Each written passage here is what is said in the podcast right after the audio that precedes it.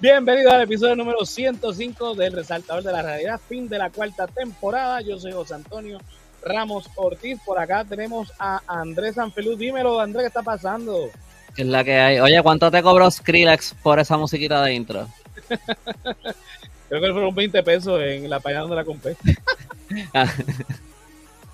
Mira, por acá tenemos al Yolo, dímelo Yolo, ¿qué está pasando? ¿Qué hay, Corillo? ¿Todo bien? Esa musiquita pompea para empezar, ¿verdad? ¿Verdad?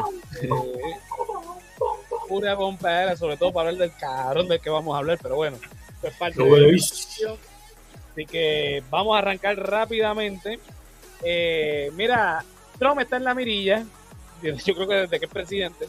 Eh, así que, ¿verdad? Supimos recientemente que, dímelo, Mercedes, estaban, estaban más perdidas que, Bueno, no trabajando para ti y tú no lo sabes. Exacto, exacto. está pasando por ¿Qué acá. hay, Héctor? Bueno, Mere, Mere es Patreon, ¿verdad? Sí. sí, me respeto, Patreon. Este, así que nada, pásate por Patreon, Mercedes, que ya mismo. bueno, vamos a lo que vinimos. Olvídense de Patreon, eso lo hablamos al final. Este, vamos a concentrarnos en este tema. Que mira, recientemente al expresidente de los Estados Unidos, Donald Trump, eh, le allanaron su casa en Florida, una, me imagino que de sus múltiples residencias. Mara- Maralago. Exactamente.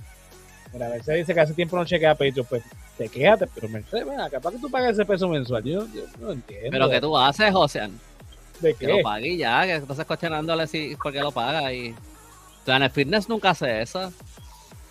Sí, pero para Planet Fitness no, te dice, oye, ¿por qué, por qué tú sigues Ah, pagando no. si no estás viniendo?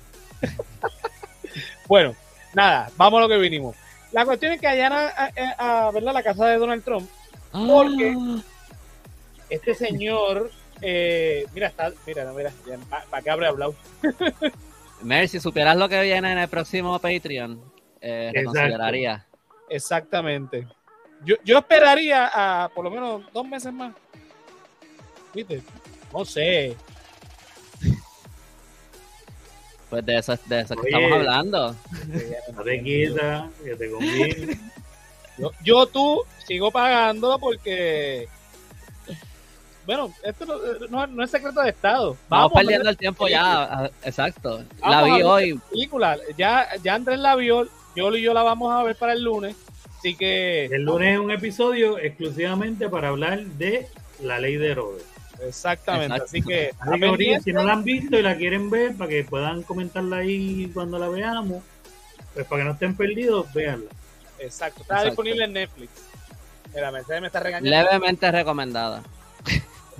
Bueno, ya, ya, que hable de Trump, dice este Mercedes. Mira, eh, allá en la casa de Trump, porque el Departamento de Justicia de los Estados Unidos de América lo está investigando, porque el tipo, tan simpático es, ¿verdad? Se llevó unas cajas de documentos clasificados de Casablanca una vez de- eh, abandonó el puesto, una vez termina su, su, su presidencia. Así de, de- de regalo, de regalo, de, Un souvenir. un souvenir, de, ah, mira, eh, me voy a llevar esto, como yo fui presidente, pues me lo llevo. Eh, la cuestión es que existe le- este, ley en los Estados Unidos eh, donde se, eh, todo este tipo de documentos, correspondencia, emails, todo lo que tenga que ver con el presidente, se tiene que documentar, se tiene que guardar, ¿verdad? Para un archivo que existe para documentar la historia de cada presidente. ¿Qué pasa? Este señor, siendo presidente, destruyó muchos de esos documentos. Aparentemente los tiraba por el inodoro, le daba rabietas, los cortaba, los hacía todo y los tiraba por el inodoro. Un nene chiquito cuando no quiere que se enteren que sacó malas notas. Así. Que eso pues ya, eh, ¿verdad? Este, ya hay incursión de, de, ¿verdad? de, de delito, el tipo destruyendo ese tipo de, de material que por ley se tiene que guardar. Eh, y pues cuando terminó la presidencia, o sea que él le dio una rabieta, no reconoció que Joe Biden este, ganó las elecciones y... bla, ¿Tú bla, te imaginas que, que él se tapara el inodoro cuando él tirara esas cosas por ahí y cuando él saliera del baño él tuviera que estar diciendo, diablo, es que tengo diarrea de nuevo? Pero en verdad es que tiró un montón de...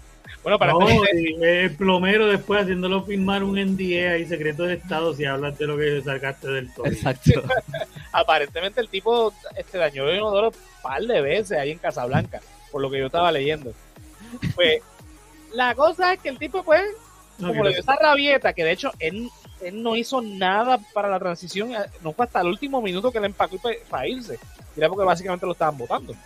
Eh, provocó el 6 de enero con su mierda. Ajá. Pues él se llevó consigo en la mudanza 15 ca- o más de documentos, entre ellos clasificados y superclasificados.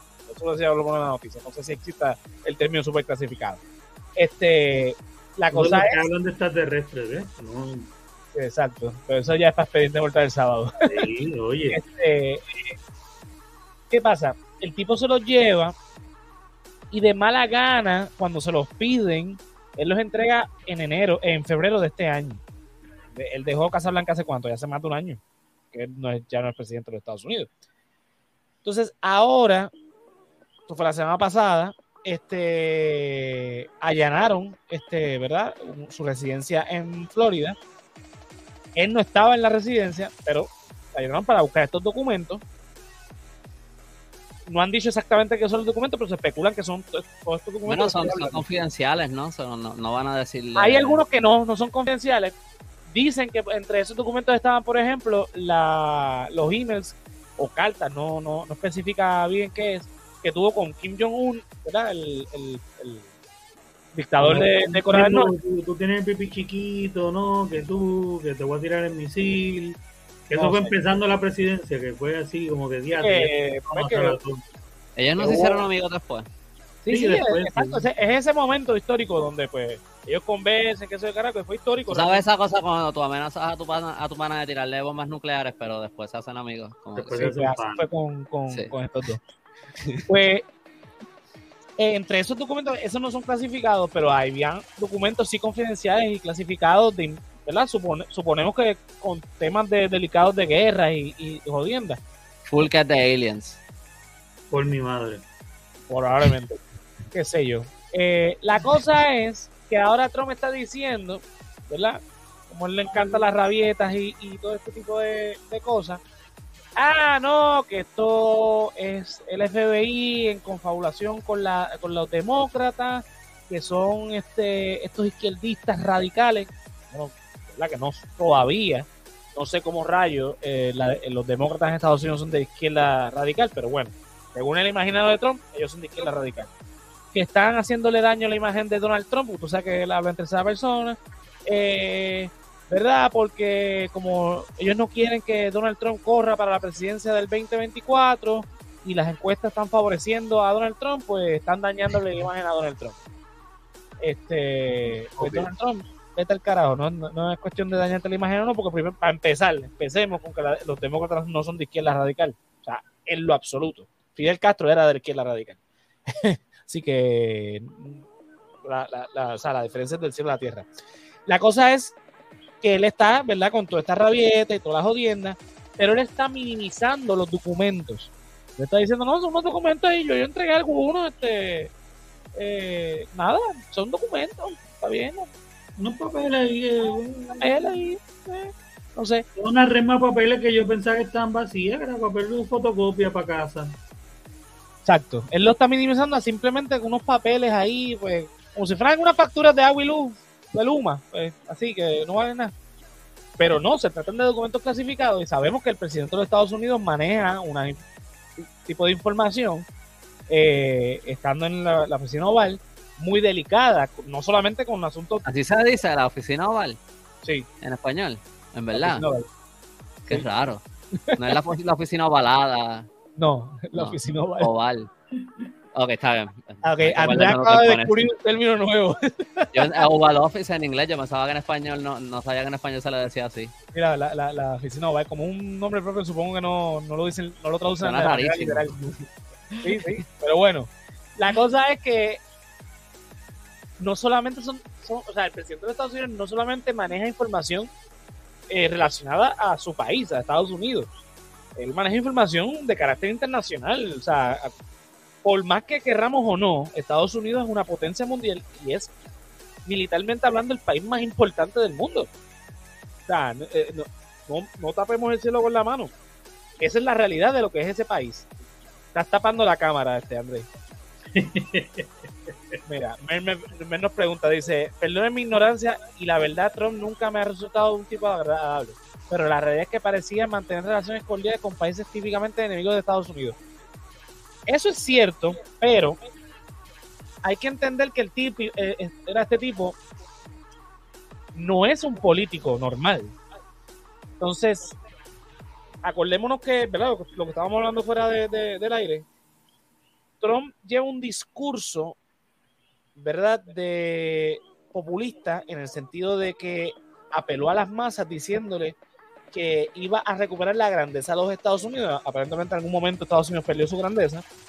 Eh, y él apeló a todo este tipo de discurso de que no, yo voy a devolver los trabajos, yo voy a devolver la grandeza de lo que alguna vez fue Estados Unidos.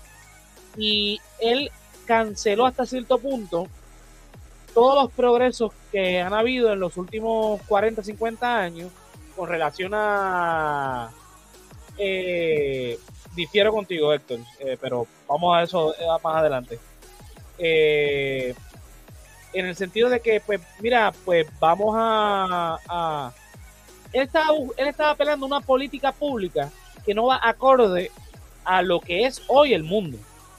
Hoy vivimos no es ese capitalismo industrial, eh, ¿verdad? Eh, nacional, vivimos en un capitalismo globalizado a tal punto de que ya no existe tal cosa de países independientes, sino países dependientes.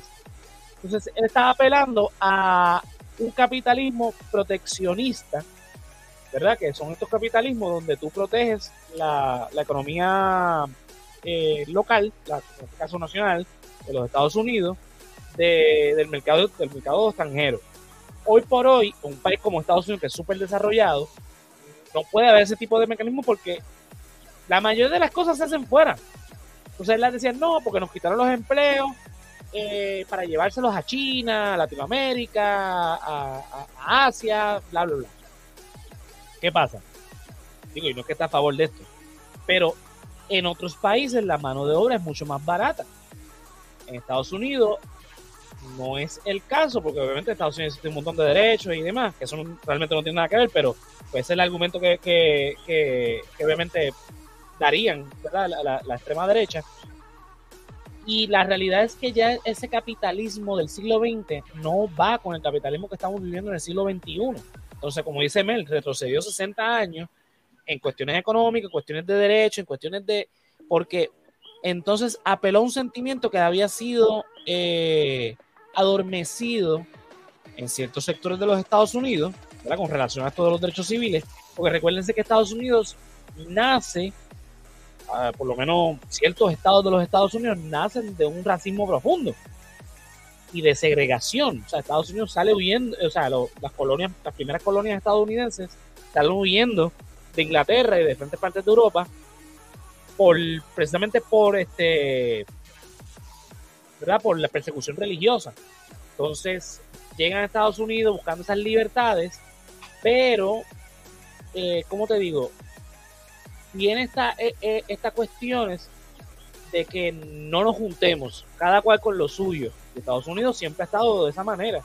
Andrés lo ha dicho en, numerosas ocasiones, que él, él, tuvo su experiencia allá en Estados Unidos, y los americanos tienen esta tendencia a que tienen que buscarte la manera de identificarte. Tú eres tú eres eh, italoamericano, tú eres afroamericano, tú eres judeoamericano, tú eres latinoamericano, ¿de dónde tú eres? O sea, hay, hay una necesidad compulsiva de, identificarte de dónde tú eres. No es simplemente que tú eres americano, estadounidense, gringo, como quieras llamar.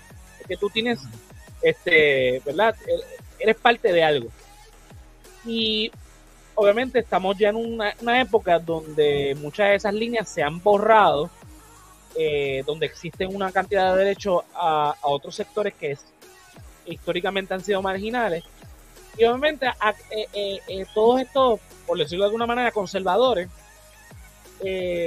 pues se han visto como que arrinconados, por decirlo de alguna manera. Llega este tipo, Donald Trump, con todos estos discursos, ¿verdad? Retrógradas, discursos que no necesariamente van acorde a nuestros tiempos, y le está dando licencia obviamente con este tipo de actitud, de, me llevo los documentos que por ley no me puedo llevar, pero me los llevo porque yo soy Donald Trump.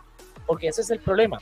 Cuando por eso que hablo de, que el tipo siempre habla en tercera persona. El tipo tiene un ego tan grande que él se cree la última Coca-Cola del desierto, literalmente. Entonces, yo no llevo porque yo soy Donald Trump. A mí nada me va a decir. Y objetivamente hablando, el tipo no fue un buen presidente. O sea, yo estuve en Estados Unidos antes y durante la presidencia de Trump. Este, y estaba en Texas primero y, y California. Ya experimenté Texas y California, dos extremos de. de- Dos extremos, exacto, dentro de lo que es Estados Unidos. y, y yo soy, a mí me gustan las armas, yo le he dicho aquí, yo tenía mi arma cuando estaba en Texas, la vendí cuando me mudé a California, o sea, puedo experimentar. No había, yo no había experimentado, y, y por experiencia hablando con, con demás personas, no se había experimentado tanta división en Estados Unidos en tiempos modernos, hasta que el, el- mensaje y el discurso de Trump apareció en el foro público, no, o sea, la falta, ¿qué es lo que hay, Berky? La falta de condenar grupos que eran eh, literalmente eh, eh, KKK, KKK, grupos eh, totalmente fascistas, racistas, que salían públicamente, que había, que la gente pensaba que estaban prácticamente extintos y no solamente resurgieron, pero se reformaron y crecieron. Porque ahora no solamente tenían a, a Trump que lo estaba alentando y estaban públicamente apareciendo en su rally, porque era donde únicamente eran eh, aceptados. Que cuando eh, asesinan a, Floyd, o sea, todas estas cosas, él no puede tener una postura solidaria, porque va contra el mensaje de, de su eh, de su base, que son todos estos grupos fascistas y todo esto. O sea, era, eh, el ambiente en Estados Unidos, cuando estos momentos llegaban, era totalmente deprimente, mano. Tú no sabías cómo responder muchas veces en público cuando estaban pasando estas protestas. La gente no sabía cómo reaccionar y eso no pasaba cuando yo primero me mudé ahí. Entonces, objetivamente hablando, Trump eh, una mierda presidente. Con la cuestión de que se llevó bien con los presidentes, los líderes de otros países que históricamente se llevan mal con Estados Unidos. Por supuesto que sí, porque él no enforzó ninguna política internacional que estaba en agenda eh, en Estados Unidos por años, históricamente. De hecho, se retractó de políticas internacionales, inclusive saliéndose del Tratado de París, eh, eh, promueve eh, buscar cambios ambientales y buscar que las compañías se comprometan con el daño ambiental que cometen a nivel mundial. Sí, porque según eso no existe, eso es un invento de los chinos, un invento de la izquierda. Si tienes a un individuo que está promoviendo lo mismo que los enemigos de Estados Unidos históricamente están promoviendo, obviamente va a lucir bien a los ojos de estos enemigos.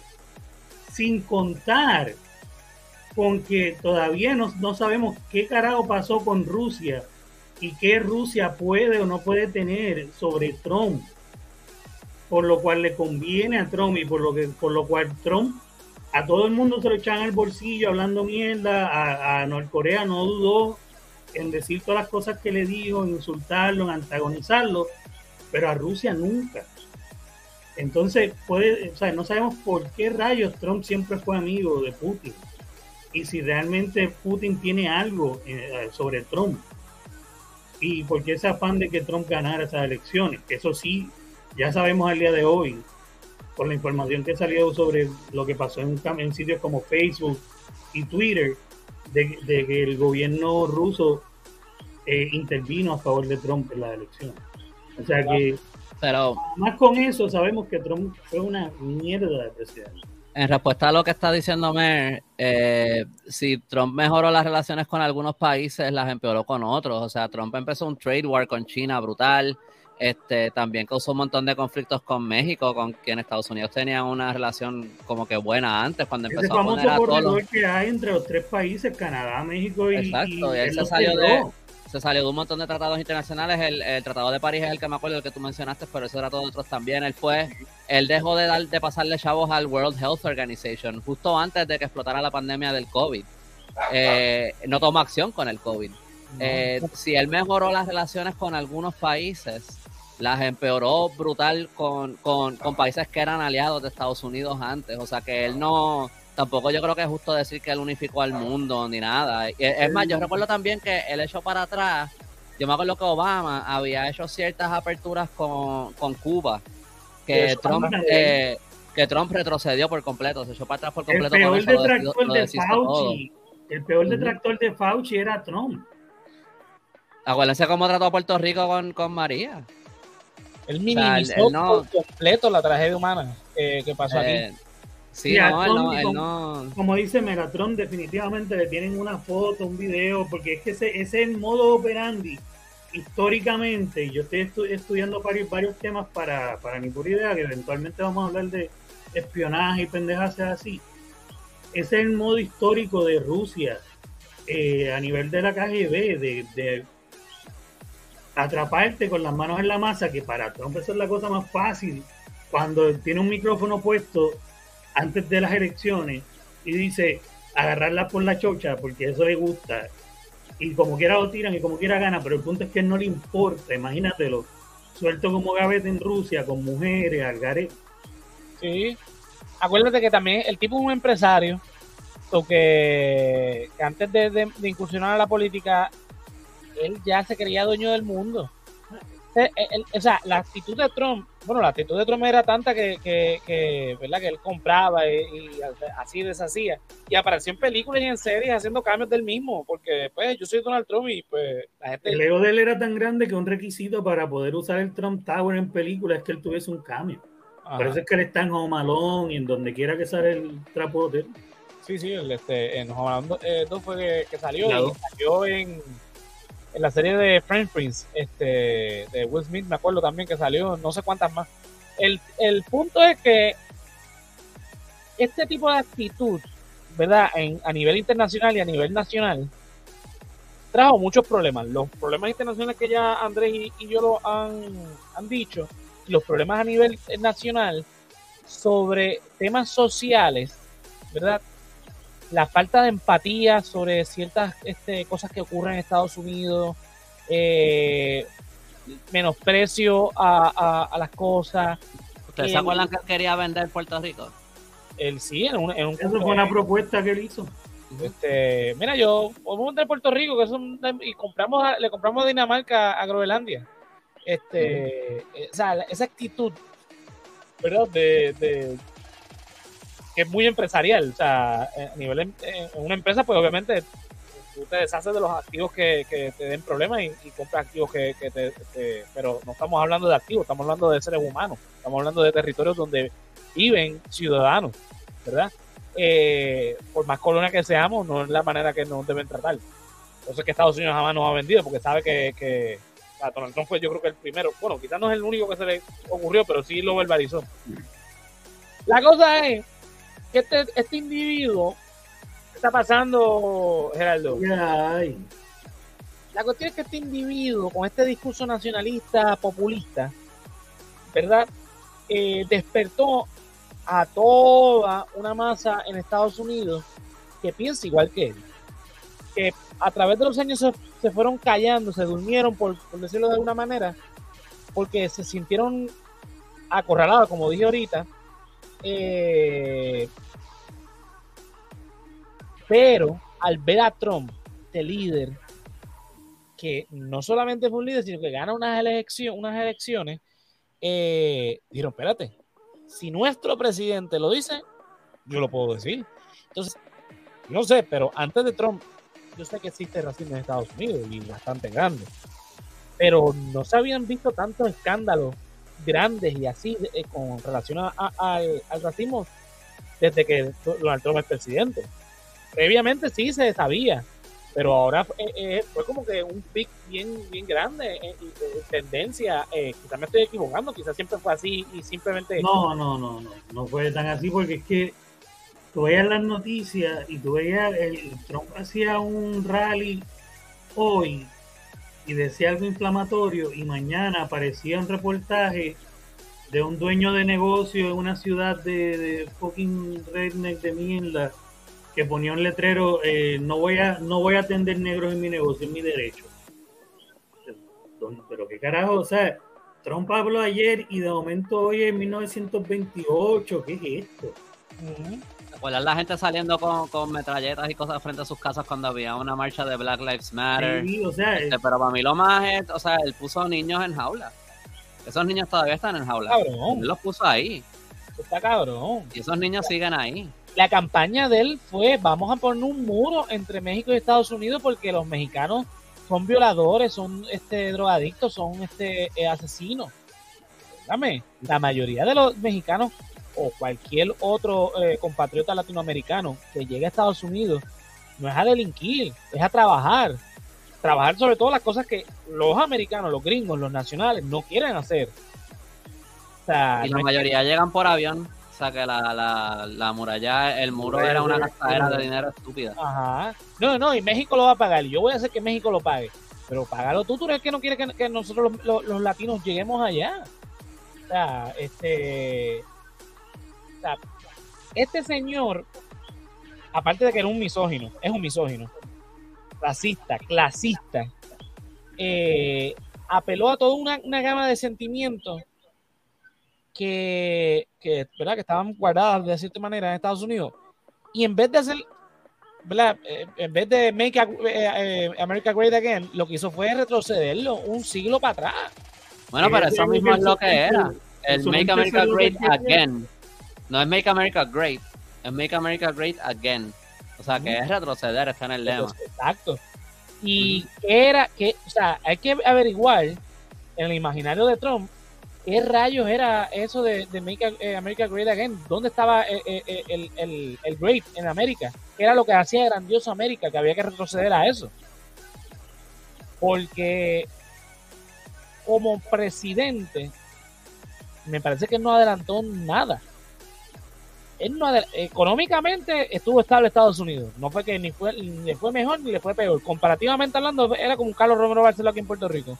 Pero él lo que estaba era viviendo las consecuencias de las políticas de Obama.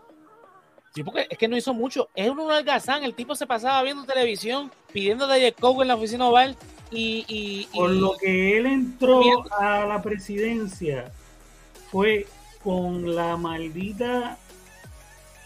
eh, eh, él tenía este trauma con que, ¿se acuerdan del Obamacare? Que él quería repeler el No Obamacare y, lo- y no pudo. Lo que hizo fue cambiarle el nombre al final y cambiar unas cositas. Pero esa era su gran promesa, su gran y dale, y dale, y dale, y dale. Después lo tuvo que enterrar como más pudo.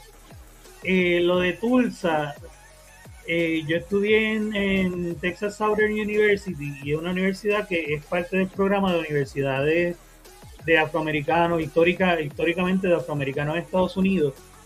Y es interesante cuando sea, me gustó esa parte de que te hablan mucho de la historia de lo que pasaron los, los afroamericanos en la historia de Estados Unidos.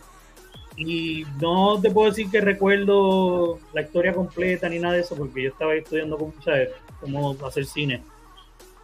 Pero sí sé que fue una masacre, eh, masacraron toda una comunidad afroamericana en ese año, ese día, whatever.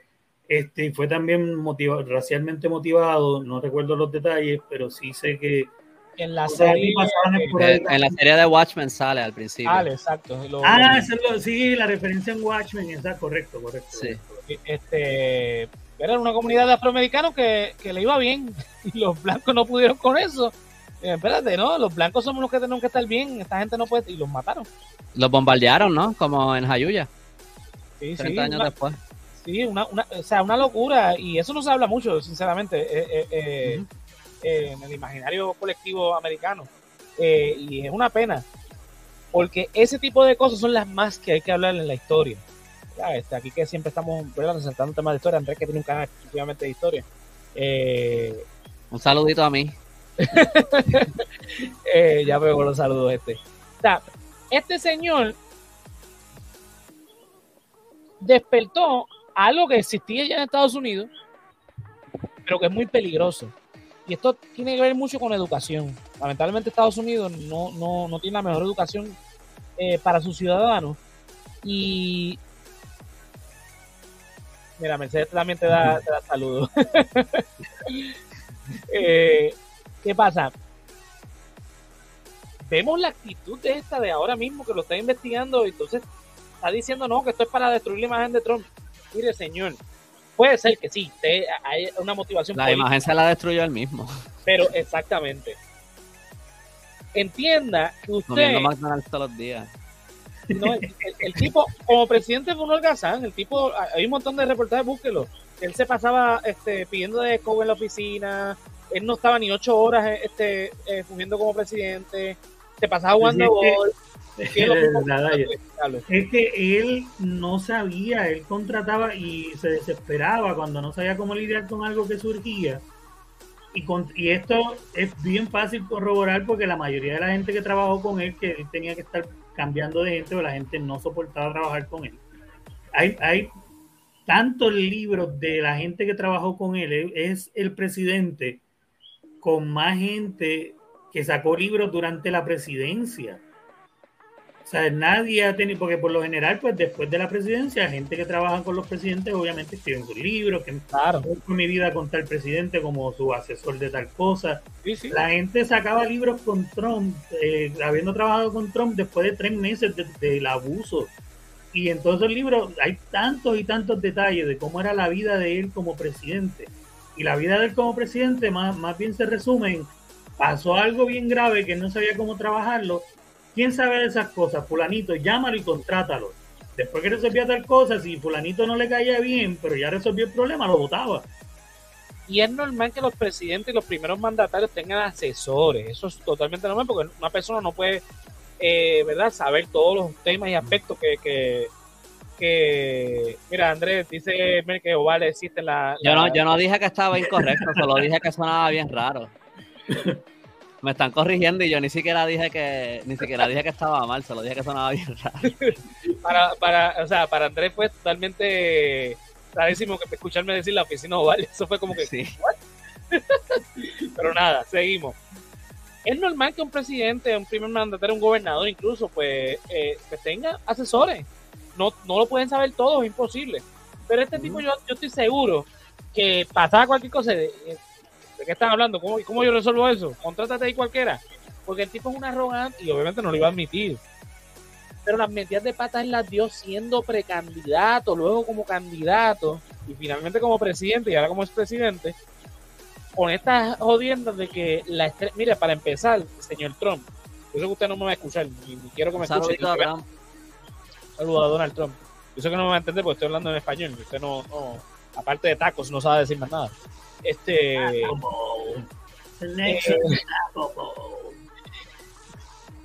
la extrema izquierda no existe en Estados Unidos en la política activa. Los demócratas son de derecha, tan derecha como usted. Lo que pasa es que son un poquito más al centro de lo que usted es, porque usted es de la extrema derecha. Es que, él, era, él era demócrata hasta que le convino ser republicano. Exacto, yo no creo que él de verdad es realmente republicano, él lo que quería era ser presidente y pues se fue por Exacto, eso, fue un capricho de que yo soy Donald Trump y pues ahora no estoy aburrido, ah, pues ser presidente, para decir por ahí, ah, yo fui presidente de los Estados Unidos, pero él, él, él como político, no sabe un carajo. O sea, esa fue, esa fue literalmente su primera experiencia como, como político. Y, o sea, no hay manera de defenderla. Ah, que ahora con Biden hay inflación, hay un montón de problemas. Sí, sí, sí, sí, pero los problemas de inflación van más allá de la presidencia de, Biden. Pero los problemas de inflación empezaron con él, ¿no? Dicen que, que, el problema de la inflación viene de los incentivos de COVID que dio Trump. Ajá.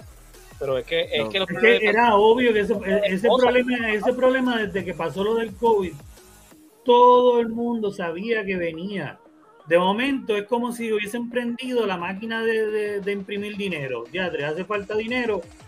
No, no fue así, obviamente, pero era prácticamente como decir, más dinero de donde no hay. Ta, dinero para todo el mundo que no está produciendo. ¿No se acuerdan que él quería que el cheque dijera que Donald Trump este, fue el que se los entregó? Pero también, también hay que eh, recordar que lo, como que por mucho tiempo en la política de Estados Unidos, y yo diría que mayormente de los demócratas, pero yo creo que en general, eh, cuando se hablaba del sur de Estados Unidos, cuando se hablaba de cualquier parte de Estados Unidos que no fuera California o el Midwest, se hablaba muchas veces de una manera bien condescendiente. Todavía se habla así, se habla de ellos como rednecks, como si, como que no, no, no se habla bien de ellos en la política. Se descartan, no, no se mencionan. Y entonces, pues, o sea, estamos hablando de, personas blancas, no estamos hablando de personas que sufren de racismo, de discriminación, de un montón de cosas, pero siguen siendo una, una población bien grande, bastante grande, ¿verdad? Porque no son una minoría. y, y, cuando finalmente vino un presidente que les estaba hablando a ellos, Totalmente. que los hizo sentir a ellos validados y especiales, pues esa gente se fue de cabeza con Donald Trump. Por eso fue que él ganó.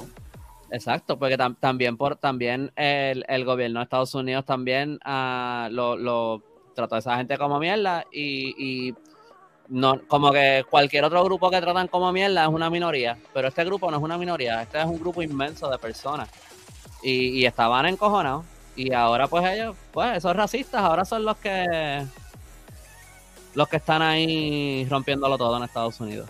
Sí, es, que es lo que yo estaba diciendo antes de empezar. Este grupo es donde él iba y estaba haciendo los rallies masivos donde yo le decía, les quitaron la minería, yo le voy a devolver la minería, vamos a volver a trabajar con el gas natural, y no sabía ni, cuando le preguntan cómo trabajar el gas natural no supo explicarlo y se ponía el casco y trataba de hacer el, aguaje de que pico y pala y no, no sabía cómo coger el pico y la pala. Todas esas imágenes vienen de porque él estuvo ahí intenso, intenso. El gas natural, pregúntaselo al plomero de la Casa Blanca. Exacto. eh, así mismo te, te puede contestar y ni eso sabía. Este, y esa masa fue la que él, pero como no pudo llevar el mensaje de voy a crear algo nuevo con lo que ya había, o sea, voy a renovar lo que hubo y crear algo mejor. Y lo que creó fue este mensaje de voy a devolver a lo que estaba. Y entonces ahí hubo este, este doble mensaje de lo que estábamos hablando, de pues lo que estaba involucra darle poder a esta gente que vive añorando ese momento viejo donde eh, podían ser superiores a. Y ese doble mensaje a él le encantaba promoverlo porque él también siente ese deseo a cuando el, blanco era superior a. Y ahí que se mezclan esos dos grupos y no todo el que vive ahí es racista pero es, es, más fácil, como tú dices, nunca me han hecho caso, pues yo voy a correr con esta gente porque quiero que me hagan caso, quiero tener esa estabilidad económica que, que no, no, hemos tenido por 60 años o más. Sí, exacto, exacto. Por eso es que es populista, porque el tipo no es parte de, de, del pueblo, pero apela a esas masas para que entonces lo, lo, lo lleven y adelantar porque, ok, detrás del discurso de, de, voy a devolver la minería, no es para que eh, ustedes como mineros tengan trabajo, es para, para él como empresario adelantar, este, y de hecho lo supimos porque siendo presidente, él adelantó un montón de, de, de proyectos que, que, a quien beneficiaban era gente como él, como empresario, un montón de incentivos económicos a, a, a millonarios, a empresarios y demás, que a quien realmente beneficiaba eran las empresas de él. A, sí. Pero el, el, el, problema grande que es el que estamos viviendo ahora, tú sabes, más allá de las consecuencias de sus distintas políticas y decisiones que tomó y eso, es que eh, acercándose a las elecciones, él empezó a decir que si él no ganaba porque se las robaron. Y después cuando se dieron las elecciones y no ganó, y, de, y entonces empezó a decir cosas más específicas del fraude y que, ya no me acuerdo los alegatos, pero él estuvo por mucho tiempo hablando de fraude y qué sé yo, que iba a haber fraude. Después se rehusó a conceder las elecciones finalmente las concedió después de que ya su base estaba convencida de que él le robaron las elecciones. Y pues ahora estamos viviendo todo el desmadre que estamos viviendo porque eh, la insurrección del 6 de enero, que yo no entiendo cómo eso todavía está en tribunales, cómo es que toda esa gente no está en la cárcel ya, pero como que yo no entiendo pues porque, son, porque es gente blanca, porque son gringos blancos, pero... Eh, fue Lolita de los rápidos los, los condenaron a muerte. Exacto, exacto, pues entonces de, de eh, la cola eso es ahora lo de lo que si, sigue eso en los tribunales y ahora lo de lo, lo, de los documentos de Trump. Y ahora qué es lo que está pasando en Estados Unidos, que ahora están advirtiendo que podría haber una guerra civil, este, porque de la manera que están los ánimos ahora mismo en Estados Unidos, de la manera que están viendo al gobierno, de la manera que están eh, que se están radicalizando los grupos allí, cómo se están moviendo y todo eso. El día que el, ¿cómo fue este weekend? Este, hubo ataques a dos edificios federales y explotaron un carro frente, frente a la Casa Blanca en Estados Unidos. Eh, todo como en, el mismo día. armas largas a protestar de esos mismos grupos de insurrección. Y ese, y ese es el problema más grande, que él, se rehusó a conceder la silla. Y le metió todo eso en la mente a la gente de que le estaban robando las elecciones y qué sé yo. Ahora entonces... Este, Cuando fue él, de hecho lo están investigando porque él, eh, eh, el estado de Georgia, ¿verdad? En que Georgia. llamó al secretario de Estado para decirle, mira, eh, busca los votos donde sea, pero yo tengo que ganar en ese estado. Exacto, exacto. Y, es, más y, sabemos, que... y sabemos que Rusia, que Rusia manipuló la opinión pública a su favor para que él ganara las elecciones cuatro años antes y ahora él está hablando de que es injusto que él perdió. Y, y, no, no tiene no tiene sentido. Pero él, lo está, él, está, él estuvo diciendo esas cosas, la gente que le cree le hacen caso. Y pues ahora Estados Unidos tiene, tiene un problema gigante de, donde estos movimientos radicales, este, supremacistas blancos, todo ese tipo de cosas como que están, eh, eh, van a formar un desastre, o parece que van a formar un desastre, yo no sé qué va a pasar, yo no sé dónde esto va a terminar, pero las cosas se cuando, Si ustedes buscan, que también está puesto en agenda para los sábados, presidente mortal David Koresh, lo voy a adelantar por todo esto que está pasando. David Koresh se le acusa de tener un culto en Waco, Texas y pues sí tenía, yo en mi opinión sí tenía un culto, tiene una comuna, vamos a decirlo, si tiene una comuna de gente viviendo, es una propiedad en Huaco. Y las autoridades en aquel tiempo están buscando la gente que está acumulando armas. Y entonces eh, llega el punto que los, exacto, los davidianos, los de Davidian.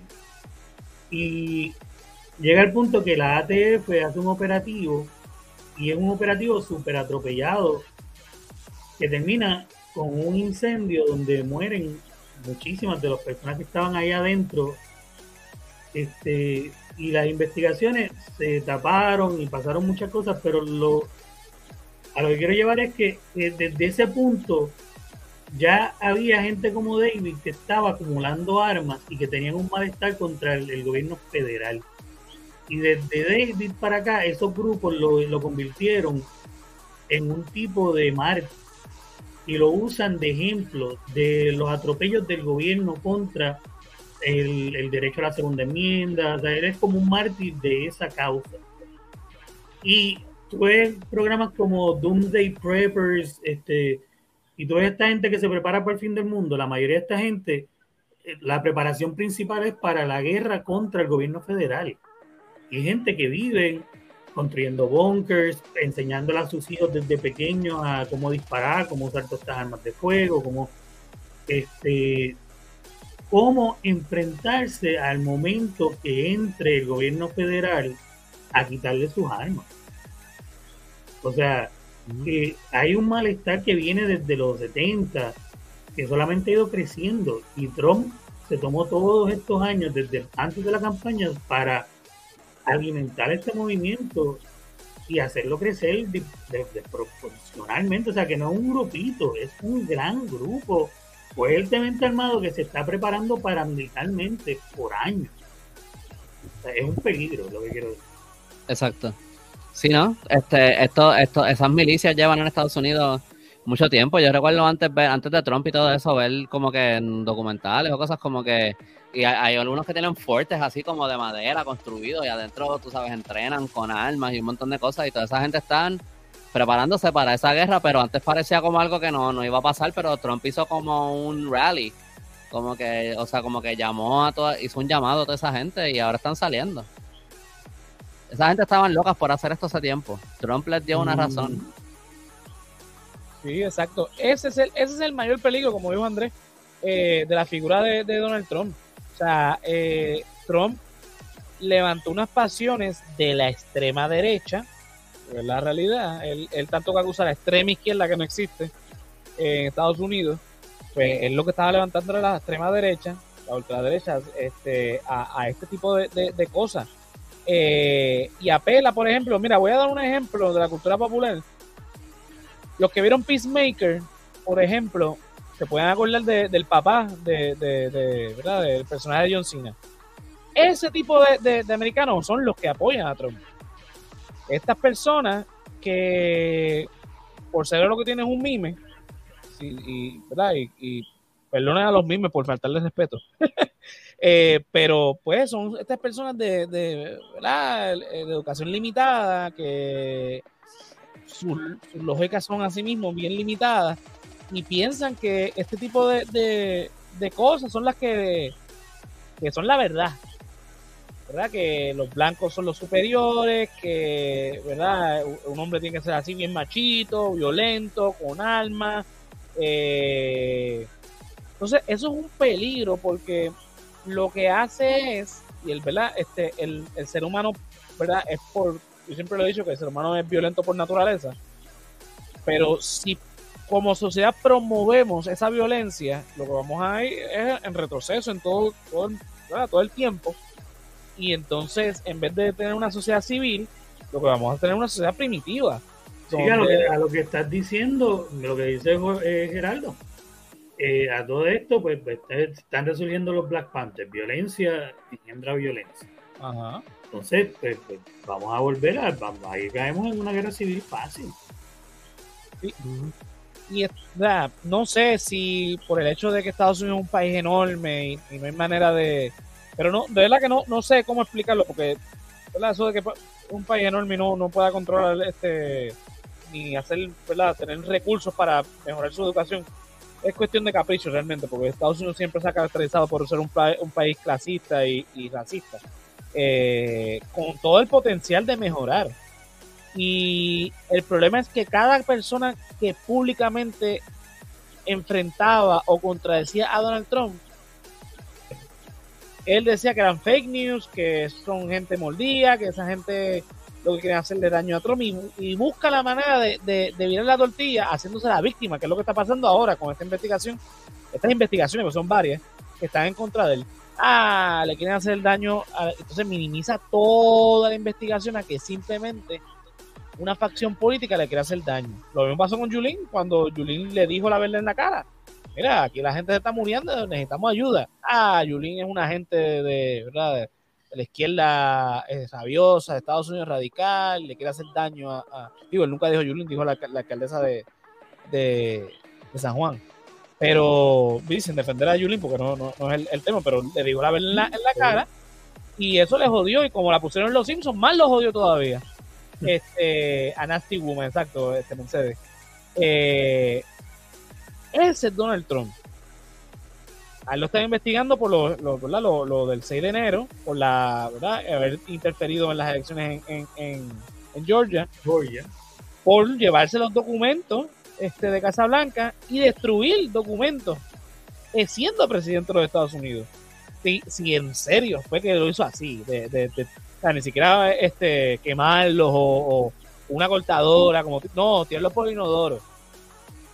estamos hablando de una persona que, que ni siquiera tiene capacidad para destruir decentemente un documento. En serio. Es un tipo, un reaccionario. Es un reaccionario.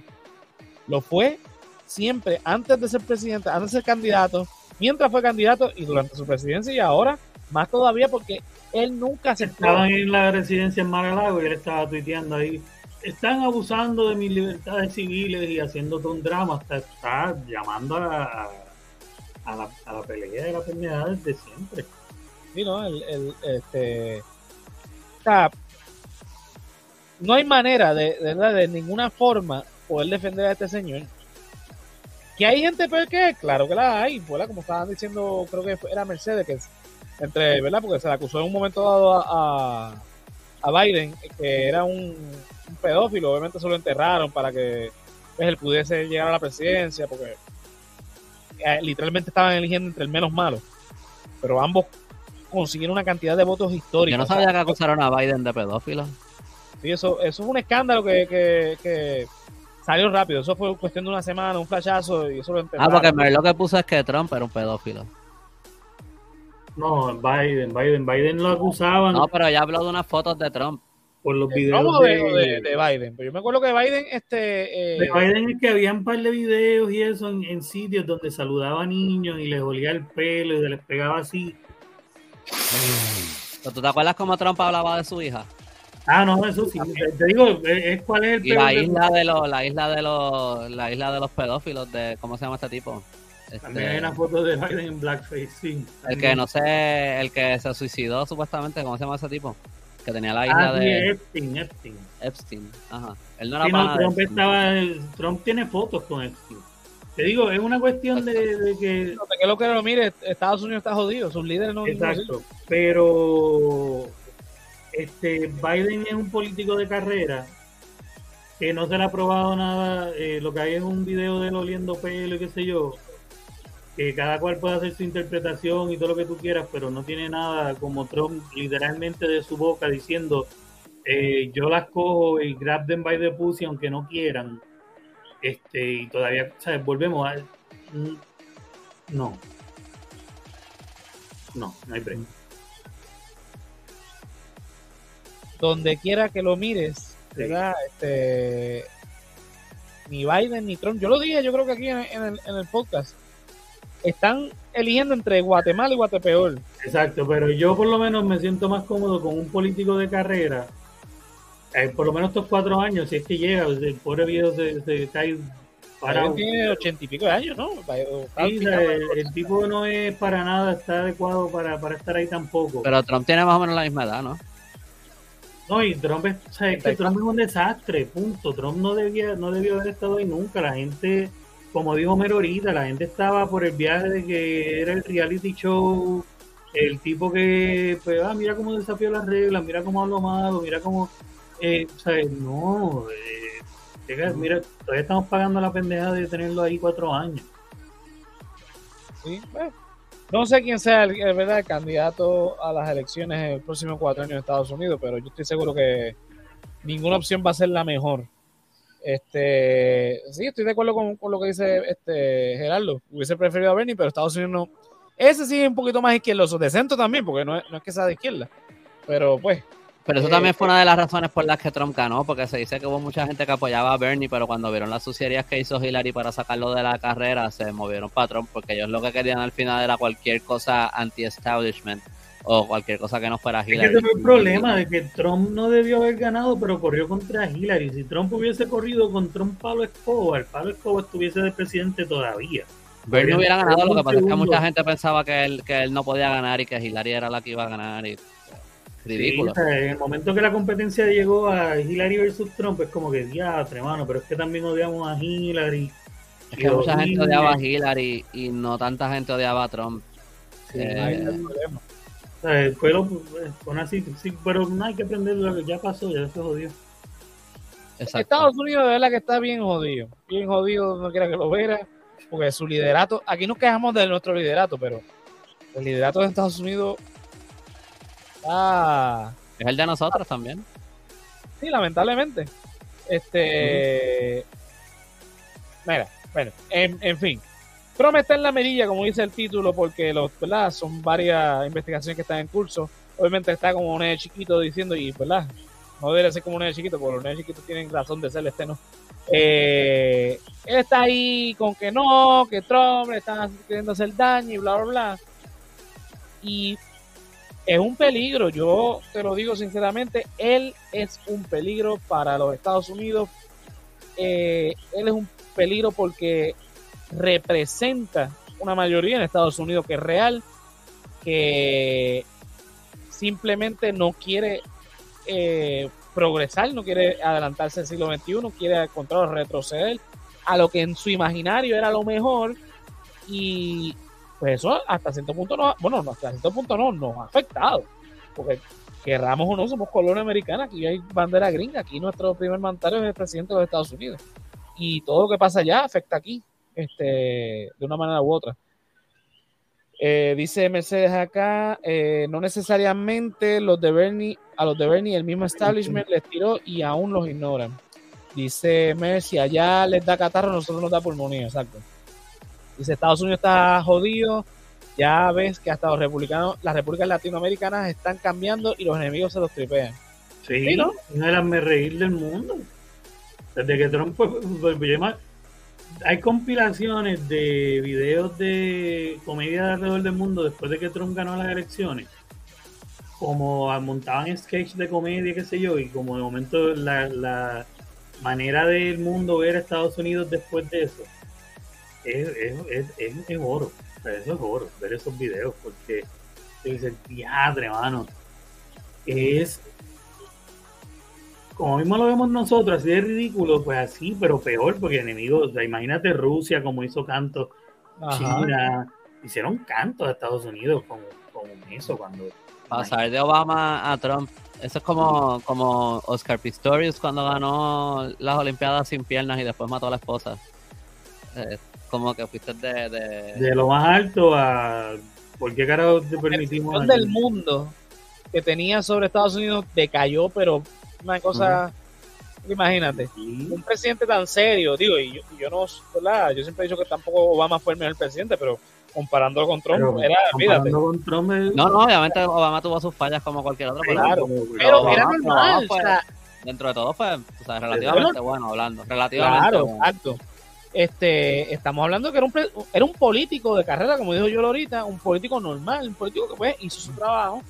Y tenía la confianza del pueblo. No lo hemos vuelto a ver desde entonces. Ahora, después entonces tuvimos a este payaso. Pues entonces caer ahora este viejito que pues era lo mejorcito que había entre las opciones, pero tampoco es que Biden, o sea, ¿qué ha hecho Biden? Eh, o sea, no se ha hecho sentir como quizás lo hizo Obama, como quizás lo hizo este eh, George Bush, como lo hizo Clinton en su momento. Digo, eh, Biden es medio flojo, pero yo creo que también, por, por darle unos puntos a su favor, él está bregando con las consecuencias de todo el desmadre de Trump. Ah, no, totalmente de acuerdo. Y, tú sabes, y COVID, y la guerra de, de Rusia y Ucrania, este, la retirada de, de Afganistán. Este, a él le han tocado un montón de papelones que vienen a raíz de las acciones de Trump. Y no lo voy a defender porque, tú sabes, Biden ha sido como un, pues, whatever. Pero, pero, él, pero él también ha tenido, ha, bregado con mucho desmadre que vino de Trump. Y eso tampoco le ha ayudado mucho y tampoco se le puede echar toda la culpa a él. Que él no sea el mejor presidente del mundo, definitivamente, pero... Sí, él tiene, él tiene dos problemas. Quizás no era la mejor opción, pero ha tenido que lidiar con todo el desmadre que hizo Trump. Eso yo, a mí sí me ha gustado, eh, eh, en, en términos generales, que él ha sido bastante de no meterse en conflictos, que no, no, ha sido de meterse en guerras, conflictos bélicos, ese tipo de cosas. Que ha tenido una política eh, mucho más pacífica que todos los presidentes que, por los últimos 20 años. De Biden, Biden. Bueno, Trump yo creo que tampoco este, hizo intervenciones este, militares y no, no, estoy no, pero no hizo intervenciones, pero, estaba peleando con todo el mundo. Ah, bueno, eso sí, sí, sí. Por eso, o sea, él, estuvo a punto de, él estuvo a punto de bombardear a Corea del Norte, él estuvo a punto de hacer un montón de cosas, no la hizo. No, con China, empezó la guerra de tarifas con China. El tipo es un reaccionario, el tipo, después entonces le decían, mire, señor presidente, lo que pasa es que usted lo que está diciendo va a provocar, ah, ok, ok como reaccionaba al momento, porque él, para seguir jodiendo antes con lo de la oficina oval, él en vez de estar en la oficina oval, estaba en el cuarto del tuiteando más tiempo de lo que estaba trabajando. Esa era la realidad de ese presidente en Estados Unidos. Y pues, casi ganó. ¿De qué forma era, de qué forma era ese cuadro, ese cuarto? ¿Era rectangular, era cuadral, eh, circular? Eh, ah, y by the way, él no leía prensa, no leía informe, él todo lo que consumía era audiovisual, él no tenía capacidad para otra cosa, se pasaba viendo los eh, Fox News todo el día, obviamente, y si en Fox mencionaban que alguien lo criticó, entonces buscaba eso y veía eso. Así. Exactamente. Sí, él solamente veía lo que, lo, lo, a los que favorecían la política de él. Al contrario, tú deberías entonces ver lo demás para ver dónde puedes mejorar, pero como él no, no entendía eso, era como que no, yo todo lo hago está bien. Era tan obvio, era ah, tan obvio que el tipo se pasaba en eso, que a veces en Fox News se están hablando de él y qué sé yo, y él llamaba en vivo. El presidente de Estados Unidos en Q para llamar en vivo el programa que están bochinchando de ti porque no está haciendo un carajo, eso está viéndote ahí y están hablando algo, él decía, ah, mira, que dijeron esto, y llamaba, ah, y eso está ahí. O sea, que es como que vete para el carajo, mano. Es el tipo que se supone que esté más, es la persona más ocupada de, de, de, los Estados Unidos. Estaba viendo las noticias. Y pues, y como no estaba haciendo un carajo, te llama, imagínate el poco trabajo que estaba haciendo. Dice acá, eh, eh, Geraldo dice, Trump abandonó a los kurdos en Siria e Irak para que Turquía invadiera el norte de estos países. Pero no sirve, punto. También él puso, él, él, planificó la retirada de Afganistán para que ocurriera bajo Biden, sabiendo que se iba a ser un desmadre cuando, cuando se hiciera. Pero yo lo que espero ahora es que, pues, que el FBI sea tan efectivo aplacando la, la guerra civil en Estados Unidos como ha sido en Puerto Rico aplastando a, los revolucionarios y a los independentistas y todas esas cosas. Sí, pero si, van a ser tan efectivos como fueron el 6 de, de enero, pues sí, es que cuando son blancos a ellos, le, tú sabes, los dejan hacer lo que les dé la gana. Este, pero, pues. Bueno, pero ese, es el, ese es el país por el cual Tomás Rivera Chat se quiere anexar. Así que, nada, se las dejo ahí. Yo te lo dije, yo, yo pienso que, que secretamente Rivera Chat es independentista, pero como no le conviene decirlo, pues dice que es estadista. esa teoría tuya, hay que hacer una camisa con eso. Libertad es independentista. Pueden hacer una, una t-shirt solamente con mis teorías, a ver si, si algún día pegó una. El callito dice... Le ponen una lista de checkmarks. Si algún día pegó una, le marcan con un Sharpie esa. Espérate, no es mala idea. El callito dice que este, este eh, ¿cómo es que este? Rivera es independentista. bueno, Corillo, con eso concluimos este episodio, que es el número 24 de la cuarta temporada del Resaltador de la Realidad. Eh, nos vamos a quedar un break de un mes, no nos vamos a dejar sin contenido, vamos a, ¿verdad? a seguir haciendo los Patreon, vamos a seguir haciendo este, ¿verdad? El politólogo cocina, bla, bla, bla. Voy con los anuncios ahora. Eh, vamos con tu comentario. Y mira, Quinn dice que, que hace sentido. Eh, Mercedes dice, no tiene que ver con el tema, pero hoy el ortodoncista me gustó los braces y me duelen los dientes. Necesito compartir esto con el mundo. bueno. Ah, pues.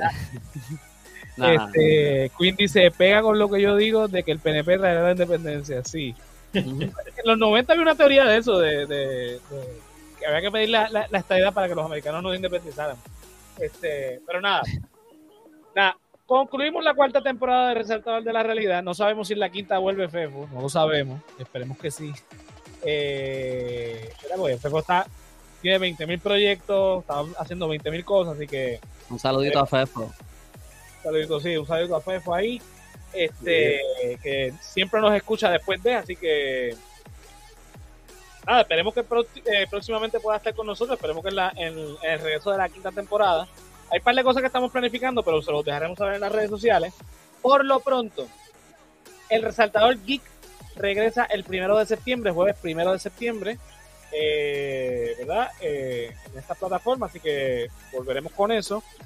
Este, yo espero, yo espero, eh, ¿verdad? Para los Patreons, esto es para los Patreons el capítulo de que estuvimos con Yolo, el capítulo 3 del politólogo que cocina, que hicimos tostones rellenos de pollo al ajillo, salga este miércoles, pero estén pendientes. Igual, el sábado sale el séptimo capítulo de la clasecita de Ocean, que estuvimos hablando sobre la pena de muerte. sale este sábado, el episodio 7. Para los que no están escuchando, yo lo se río por la foto. Así que entren a YouTube y chequen la foto para que sepan de qué raro se está riendo. No, me había olvidado, no había olvidado el... el chino napoleónico. Es sobre, el, el, episodio es sobre cuando a la gente le da tristeza que alguien se muere. Claro.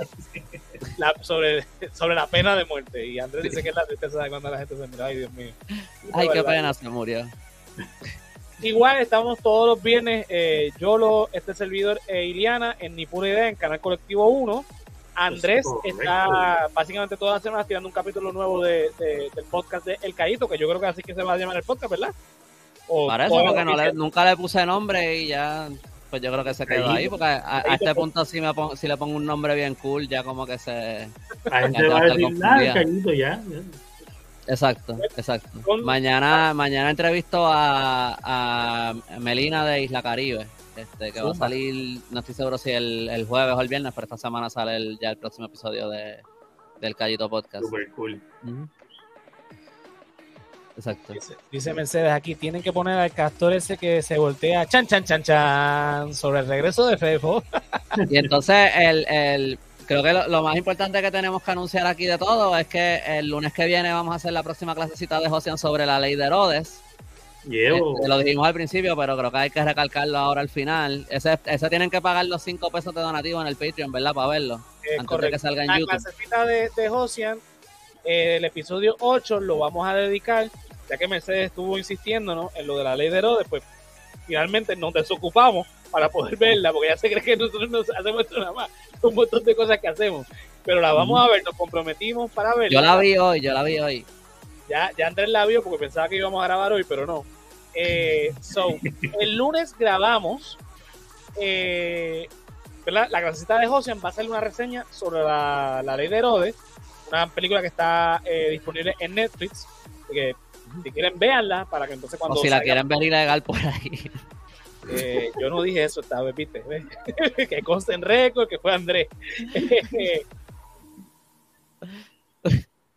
Mira, dice Mel, no, ya que le torcí el brazo para amenazar con dejar el pe- No, eso está en No, récord. no, no, pero esto Eso lo, está en esto lo- lo cuadramos. por- sí, lo habíamos cuadrado. la la semana pasada. pasada, la semana pasada, cuando estábamos terminando el live, que al final dije, vamos a dejar esto para después, que esto, esto, esto es planificación, esto es producción. Hablamos sobre eso, así que puedes buscarlo. Este, mira, ya, ya ver que hizo asignación y ya vio la ley de Herodes, ya Ah, mira, ya hoy. está ready. Este, yo y yo la vamos a estar viendo después, porque todavía a mí- yo estoy eh, terminando de editar el, el- el capítulo 3 y el jueves tengo que eh, grabar el, el capítulo 8 del politólogo de cocina. Así que Y yo tengo. estoy aprendiendo de masturbación orgánica para el viernes en ni por idea.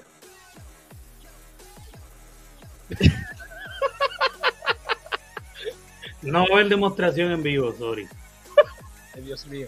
Nada, esos son los anuncios. Como siempre, eh, van a estar disponibles esas cuatro semanas que estemos, eh, digo, no sé si van a ser cuatro semanas, pero el periodo que estemos fuera, vamos a estar eh, publicando los episodios retro del Resaltador de la Realidad. Así que estén pendientes que va a haber siempre contenido. Eh, volvemos el primero de septiembre del Resaltador Geek. Y puede, El- puede que tengamos algo bien cool cuando empecemos. No lo vamos Exacto. a anunciar todavía, ¿verdad? Porque Todavía, está pero hagamos pendientes. algo bien cool para, para el season premiere. Exacto. Así que nada, contenido va a haber. Ya lo saben. Este. El, eh, ¿Cuándo que sale tu episodio del Callito? Este Andrés, el viernes. Esta semana. No, Esta semana eh, espero, que el, eh, espero que el jueves, pero no estoy seguro. Este, ¿De qué van a hablar, este Andrés? Eh, nada, de, de, de su proyecto y pues de la historia de Ponce. Eh, La Caribe es un, es, este, es un canal en, en las redes sociales que pueden chequear que es sobre. ella da tours, ella da tours alrededor de la isla, mayormente en Ponce, pero bueno, me, me va a explicar mejor mañana, pero como que Exacto. alrededor de la isla, pero se enfoca mucho en la historia. De, de Sí, en la que tiene de- muy de buen contenido de y- historia. Exacto, exacto. Pues nada, ya saben, Andrés esta semana está eh, publicando capítulo nuevo. La semana pasada estuvo hablando de Eugenio María de Hostos con el licenciado Chévere. Eh, Esta semana tenemos capítulo nuevo en Ni Pura Idea, que ya yo lo adelantó de lo que vamos a estar hablando. Expediente Mortal sale el sábado. ¿De qué van a hablar el sábado? El sábado voy a, vamos a hablar de John Wayne Gacy, el tipo que se vestía de payaso en actividades de niños durante el- los weekends y durante las noches asesinaba a gente. Nice. Pues también el sábado va a estar estrenando el capítulo 7 eh, de la clasecita de Josian. Esta semana, yo tampoco sé cuándo, pero esta semana para Patreons eh, va a estar el tercer capítulo del Politólogo de Cocina y el jueves estoy grabando ya el, tercer, el cuarto capítulo del Politólogo de Cocina, así que ya lo saben. Contenido de más hay, así que Pues mencionó a Crowley, fue el episodio que hicimos de, de, de- ¿verdad? Pues de Crowley. Este, si no saben, pues miren, aquí eh, hice esto ahí. Una foto, si quieren saber, tienen que ver el episodio de Crowley en Expediente Mortal. Exacto. Estoy en, Canal Colectivo 1. Bueno, eh, hablando de Canal Colectivo 1, Yolo, ¿dónde te podemos conseguir? Pues JOLOWX en Facebook e Instagram, Canal Colectivo 1 en YouTube, en Facebook e Instagram. Ni por idea, como ya dijimos, los viernes a las 9 en vivo y después donde quiera que escuchen podcast. Y Expediente Mortal los sábados a las 9 y después donde quiera que escuchen podcast. Tumba. Andrés. Hay que cuadrar mejor esos, esos ponches, le tapar la, la cara por completo a Yolo. Yo hice unos más pequeños, se los puedo enviar. Sí, eh, porque Este- recuerda que estos estaban hechos cuando estaba Fepo, eran cuatro. Exacto, exacto. Pues me pueden buscar en elcallito.com, ahí pueden encontrar mi blog de historia y los enlaces para comprar mi- mis libros Ramitas y Mangle, que son libros de, de fantasía inspirados en la historia de Puerto Rico. Me pueden buscar en Instagram, en Facebook, en TikTok y en YouTube como El Callito. Eh, está, bueno, ya, ya José les dijo lo- el episodio que va a salir esta semana de mi podcast. Tengo otro video que grabé hoy, pero no sé si tirarlo, a lo mejor. No sé si lo tiré o no. Este, Lo mencioné entonces, ahora nos deja con la curiosidad. Es, de, es que no, no es tanto de historia, yo hablando como mierdas como de las que hablamos aquí, algo así, después pensé, ¿lo tiro o no lo tiro? Míralo. Este, pues ese todavía está, puede ser que saque un video más esta semana. Este, pero nada, eso. Zumba. A mí me pueden conseguir en todas las redes sociales como José Antonio RO91, Facebook, Twitter e Instagram.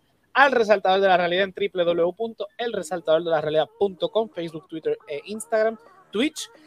Eh, Apple Podcast, Spotify, donde quiera que escuchen podcast. También en la página pueden encontrar eh, los blogs que yo escribo. Eh, que hace tiempo que no, no yo espero poder escribir algo, más eh, para allá, eh, ¿verdad? Y todo lo que tiene que ver con el proyecto, Resaltador Geek, el Politólogo de Cocina, la clasecita de Josian, eh, Resaltador Comics y todo lo demás. Eh, para apoyarnos, mira, puedes entrar a patreon.com slash el resaltador de la realidad. Y te unes al código de Keila Joan, Melissa Meléndez, Ricardo Torres, Mercedes Nieves, que están en los comentarios hoy por ahí, Andrés Sanfeliz, Joel López, José Ramos, Juan del Valle, que también está, no, Juan no es el que está por ahí, está por ahí Gerardo Monge, está por ahí en los comentarios, José Ramos Vega también está por los comentarios, Néstor Soto y Yulisa Contreras. Los que comienzan desde un pesito y pueden ver los, nuestros after shows. Con el, de cinco pesitos tienen los estrenos anticipados del politólogo de cocina y la clasecita de Josian. Si no nos puede apoyar de esa manera, www.elresaltadordelarealidad.com y puedes conseguir la mercancía de, de, nosotros con los diseños del hombre lobo, el callito y este servidor. Mira, hay camisa, hay mousepad, hay stickers, hay gorra, hay este taza, hay de todo un poco. Así que nada, con eso nos pueden apoyar. Hay tasas de odio. Sí, próximamente la, la, la, teoría de conspiración de Andrés van a estar también ahí este, mercancía. Así que nada, nos apoyan de esa manera. Vamos con los últimos comentarios y nosotros nos despedimos. Dice Andrés, eh, Mercedes dice, Andrés, tíralo, exprésate. Eh, Mercedes dice, yo lo, eh, tú no expreses tanto.